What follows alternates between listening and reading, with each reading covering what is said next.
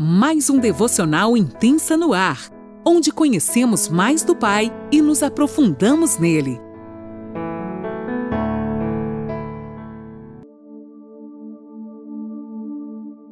Bom dia! Mais uma segunda-feira se inicia e eu, Laninola, falo com você de Criciúma, Santa Catarina. Que honra te ter aqui comigo. Você é meu convidado especial para junto nós mergulharmos nesse rio de oportunidades do céu, aprendendo com as mulheres da Bíblia.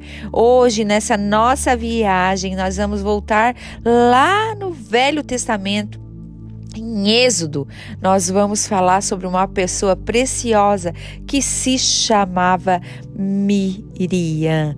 Ela era a irmã de Moisés e Arão, uma profetisa, uma mulher de Deus.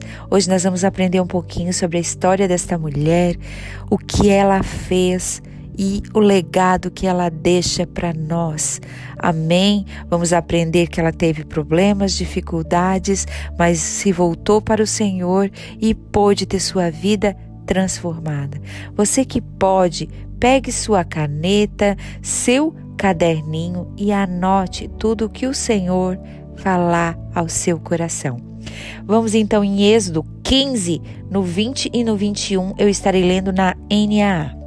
A profetisa Miriam, irmã de Arão, pegou um tamborim e todas as mulheres saíram atrás dela com tamborins e danças. Gente, prestem atenção. Além de profetisa, essa mulher era uma influenciadora de sua época. Pensem bem, a profetisa Miriam, irmã de Arão, pegou um tamborim e todas as mulheres saíram atrás dela com tamborins e com danças. As mulheres a seguiam. E Miriam lhes respondia: Cantem ao Senhor, porque triunfou gloriosamente e lançou no mar o cavalo e o seu cavaleiro. Aqui ela está se referindo ao milagre que o Senhor fez naquele dia que eles atravessaram o Mar Vermelho e o Egito e seus cavalos e seus cavaleiros afundaram naquele mar pela mão do Senhor. Aleluia! Que coisa extraordinária. Mas agora eu vou estar tá lendo em Números 12 alguns versículos e você, se quiser, pode me acompanhar. Vou estar lendo na INA também. Miriam e Arão falaram contra Moisés. Olha só, nós acabamos de dizer que ela era uma profetisa. Por causa da mulher cuxita que este havia tomado, pois ele tinha tomado uma mulher cuxita. E disseram: a mulher de, de Moisés, ela não era do povo dele. Do povo deles. Então, Miriam já. Olhem só, mulheres, vocês sabem do que eu estou falando. Miriam, Miriam já achou defeito na mulher. E disseram: Será que o Senhor falou somente por meio de Moisés? Será que não falou também por meio de nós?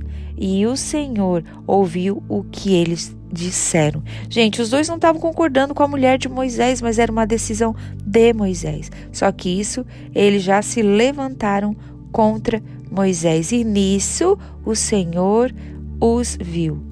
Moisés era um homem muito manso, mais do que qualquer outra pessoa sobre a terra. Imediatamente o Senhor disse a Moisés: Arão e Miriam, vocês três, dirijam-se à tenda do encontro. E os três foram até lá. Gente, eu já imagino a cena, parafraseando um pouco aqui. E então o Senhor disse: Ouçam agora as minhas palavras. Se entre vocês há um profeta, eu, o Senhor, em visão me faço conhecer a ele, ou falo com ele em sonhos. Não é assim com o meu servo Moisés, que é fiel em toda a minha casa. Grifem isso se você pode, que é fiel em toda a minha casa. com Moisés era diferente. Aleluia, glória a Deus. Deus age em nossas vidas de maneira diferente. Nós somos diferentes. Ele trata com cada um na forma que ele acha ser a melhor e a forma dele sempre é a melhor e perfeita. Falo com ele face a face, claramente, e não por enigmas, pois ele vê a forma do Senhor. Uau! Oh, doce Espírito! Como, pois, vocês não tiveram medo de falar contra o meu servo, contra Moisés? E a ira do Senhor se acendeu contra eles, e ele se retirou. O Senhor se retirou dali, gente. Quando a nuvem se afastou de sobre a terra, eis que Miriam estava leprosa, branca como a neve. Arã, Arão olhou para Miriam e eis que ela estava coberta de lepra, pois então Moisés clamou ao Senhor dizendo: Ó oh Deus, peço-te que a cures. Olha o coração de Moisés, que coisa mais linda. O Senhor respondeu a Moisés: Se o pai de Miriam tivesse cuspido no rosto dela, não seria envergonhada por sete dias? Que ela seja encerrada sete dias fora do arraial e depois trazida de volta. O que, que acontecia naquela época? Quando alguém estava leproso, eles tiravam do meio, né? E colocavam num lugar distante longe do arraial, longe da comunidade, digamos assim. E então, depois desses sete dias, um sacerdote viria essa pessoa. Se essa pessoa tivesse curada, ela voltava. Se ela não tivesse, ela não voltava. Então, o que, que eu quero dizer para você nesta manhã? Se você está aí com lepra, com ciúme, com inveja, com comparação dentro do seu coração, Lane, mas eu não tenho isso, eu sou crente. Oh, meu Deus, que santidade é essa? Porque eu vou te dizer que esses sentimentos nos, podem nos perseguir diariamente. O que nós não devemos fazer, a gente pode até algum dia sentir, não devemos permitir que ele crie raiz em nosso coração. E se por acaso você está com algum tipo desse sentimento, vá até o sacerdote. O sacerdote é Jesus. Ele vai te curar, te purificar e você poderá então viver livremente, livre dessa doença que é claramente a que nos dá insensibilidade, nos torna egoístas e donos de nós mesmos. Amém? Vamos continuar aqui. Por muito tempo, Miriam se teve posições de maneira correta, gente. Ela era uma pessoa boa, ela amava seu irmão, tanto que acompanhou ele até quando a filha de Faraó o resgatou. Vocês lembram, né? A história conta daquela menina que ficou olhando e era a irmã dele até que a filha de Faraó o pegasse. Portanto, assim como ela, chega também uma época em nossas vidas que a gente cresce e a gente acha que é melhor que o outro, a gente começa a se comparar, onde damos espaço para essas comparações e a rejeição, que por vezes a gente acha ter sido vencida vem para fora com força total. Ela e Arão tiveram inveja da posição de Moisés.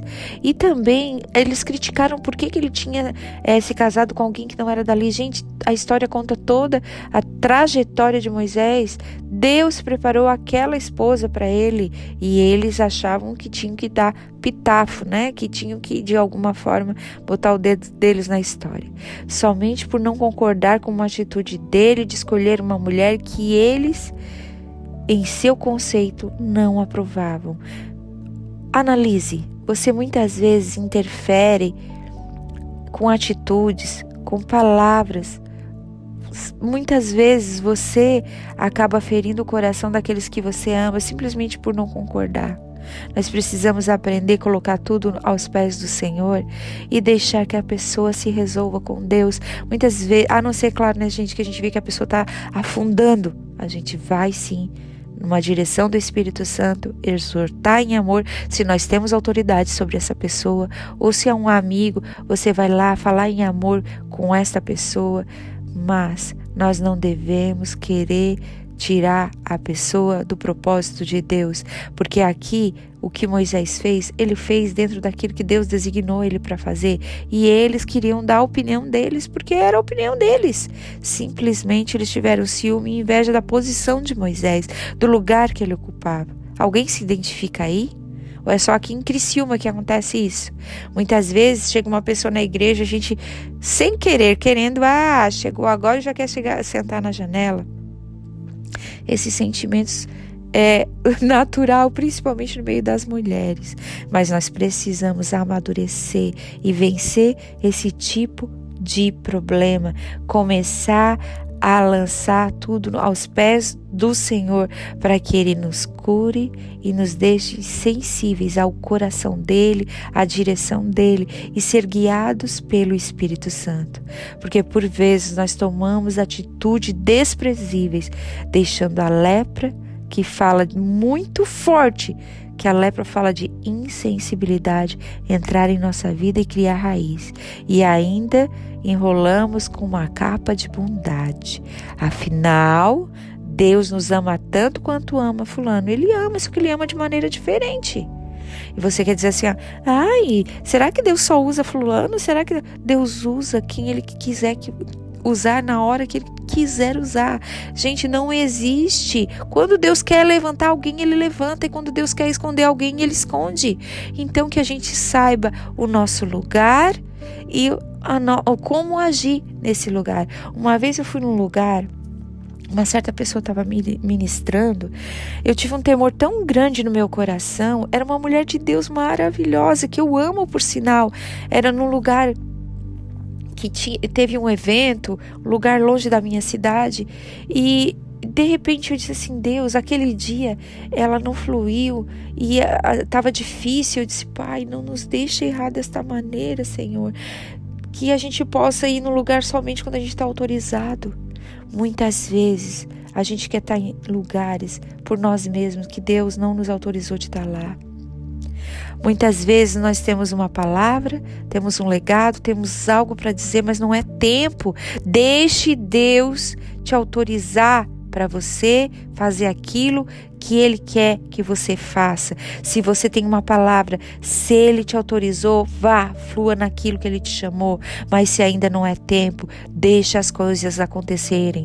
Viva o processo diário para depois você ser exposto. Eu sempre falo e vou falar novamente aqui para vocês: deixe o filho nascer para mostrar.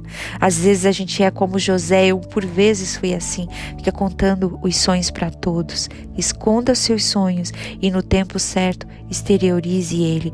Deixe Deus te levantar e não queira se comparar com ninguém. Eles tiveram inveja aqui de Moisés, quiseram ter aquilo que Moisés tinha e por isso Miriam ficou leprosa. Precisamos abrir nossos olhos espirituais e sair desse lugar de querer somente o que os outros têm. E aliás, muitas vezes nós nem queremos o que eles têm, mas a gente não quer que eles tenham. E isso se chama inveja. Não tem outro nome para isso. Comece a dar nome para os seus pecados, para que o Pai possa nos perdoar, para que o Pai possa vir com um bálsamo de cura sobre a sua vida. Comece sim dizer: Deus, eu senti inveja do fulano, perdoe-me, tem misericórdia de mim. Comece, Senhor, por mim. Trate cada pecado como deve ser tratado, porque a responsabilidade que Moisés tinha provavelmente eles não queriam. Eles só queriam o glamour, o que aparecia. Pare um pouco e analise nesta manhã os teus sentimentos, pensamentos e atitudes. Será que condizem com o que Deus tem para você viver? A comparação nos faz perder a celebração e muitas vezes nos priva de viver a vontade de Deus para nós. E isso é muito forte. Mas eu vou falar: se você está leproso por sete dias, graças a Deus não é para sempre. Deus quer que nós sejamos limpos e Ele quer nos limpar, Ele quer te limpar nesta manhã, desde que a gente queira. Peça nesse instante para que o Espírito Santo te ajude a sair deste lugar. Podemos até ter esses sentimentos, mas jamais deixá-los criarem raízes dentro do nosso coração. Analise, lance seu coração diante do Senhor. Vejam Miriam, ela era profetisa, seu louvor tocava não só o coração dos homens, mas Deus se alegrava com as suas canções. Mas ela queria o que o irmão tinha e isso a tornou leprosa. Ela estava perdendo seu tempo com coisas periféricas. Nesta manhã, que o Espírito Santo possa mudar o nosso foco e durante o processo das nossas vidas ele nos cure e nos limpe e nós possamos trilhar o caminho celebrando aquilo que ele tem feito em nós e não querendo aquilo que o outro tem. Tem uma unção nesse lugar de perdão. O Espírito Santo está aqui trabalhando na minha vida, na sua vida. Ele quer liberar nesta manhã sobre nós um amor, reconciliação com o Pai. Ele nos adotou, ele nos ama tanto. Desça à casa do oleiro. Você que pode, fique uns minutinhos com ele e deixe ele trabalhar agora mesmo em seu coração quantas vezes for necessário, desça a casa do oleiro. Depois você vai lá em Jeremias 18 e dá uma estudadinha sobre o oleiro, sobre como ele faz o vaso nesta manhã. Deus está te pegando. Se for necessário, ele vai desmanchar e vai fazer um vaso novo. Mas se recuse permanecer no erro. Deixe que o Pai te arranque dessa situação. Tome uma posição por Ele. Amém. Deus te abençoe.